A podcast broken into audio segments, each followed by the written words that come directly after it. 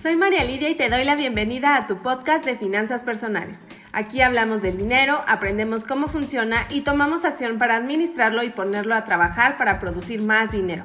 Así nos olvidamos de la frustración y la angustia también y vivimos más contentos haciendo cosas que nos apasionan y en las que somos muy buenos y en consecuencia generamos aún más dinero. Así vamos sanando las heridas y nos convertimos en amigos del dinero. ¿Quieres saber cuál es la mejor Afore en México en 2022? Quédate, porque encontré una página web del gobierno en donde tienen un indicador que nos muestra cuál es.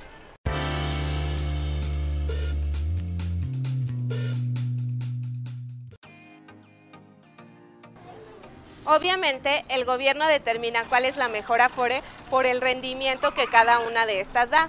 La que tenga el mejor rendimiento en sus inversiones es la que gana. Miren, les voy a explicar. Las Afores invierten en fondos de inversión que se llaman CIEFORES y lo hacen por grupos de edad. ¿Por qué? Porque no puede tener el mismo riesgo una inversión para los adultos mayores que para un grupo de jóvenes que apenas están empezando su vida económicamente activa. Por supuesto que los fondos de inversión de los adultos mayores manejan menor riesgo que los fondos de inversión para los jóvenes, donde sí se puede manejar mayor riesgo porque tenemos un horizonte o un plazo más largo.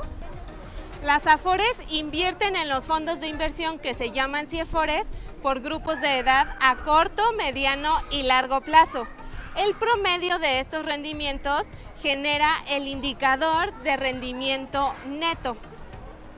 La variable que usa el gobierno para determinar cuál es la mejor Afore es el indicador de rendimiento neto. Para las personas que nacieron antes de 1959, la mejor Afore es pensioniste. Y para las personas que nacieron a partir de 1960 y hasta la fecha, la mejor Afore es Pro Futuro. Como información adicional y no menos relevante, les comento que la nueva comisión que cobran las AFORES a los usuarios por administrar su dinero está en el 0.57%. Esto es un porcentaje mucho menor al que antes cobraban. Pues ya que sabemos cuáles son las mejores AFORES en 2022, cuéntenme, ¿en cuál AFORE están ustedes? ¿Piensan cambiarse? ¿Se quieren quedar en donde están porque les dan buen servicio? Solo les recuerdo que es muy recomendable permanecer al menos un año en cada Afore.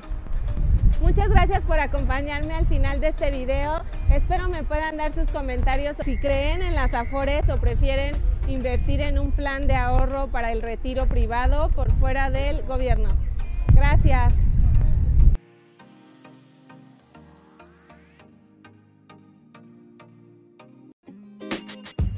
Recuerda que tener una contadora en tu vida siempre te dará ganancias y si te gustó este episodio, por favor sigue el podcast, compártelo con tus amigos y familiares y también en tus redes sociales. En la descripción está el enlace para enviarnos un mensaje de voz con tus preguntas o comentarios y sígueme en otras redes sociales como Facebook, YouTube, Instagram y Twitter. Muchas gracias.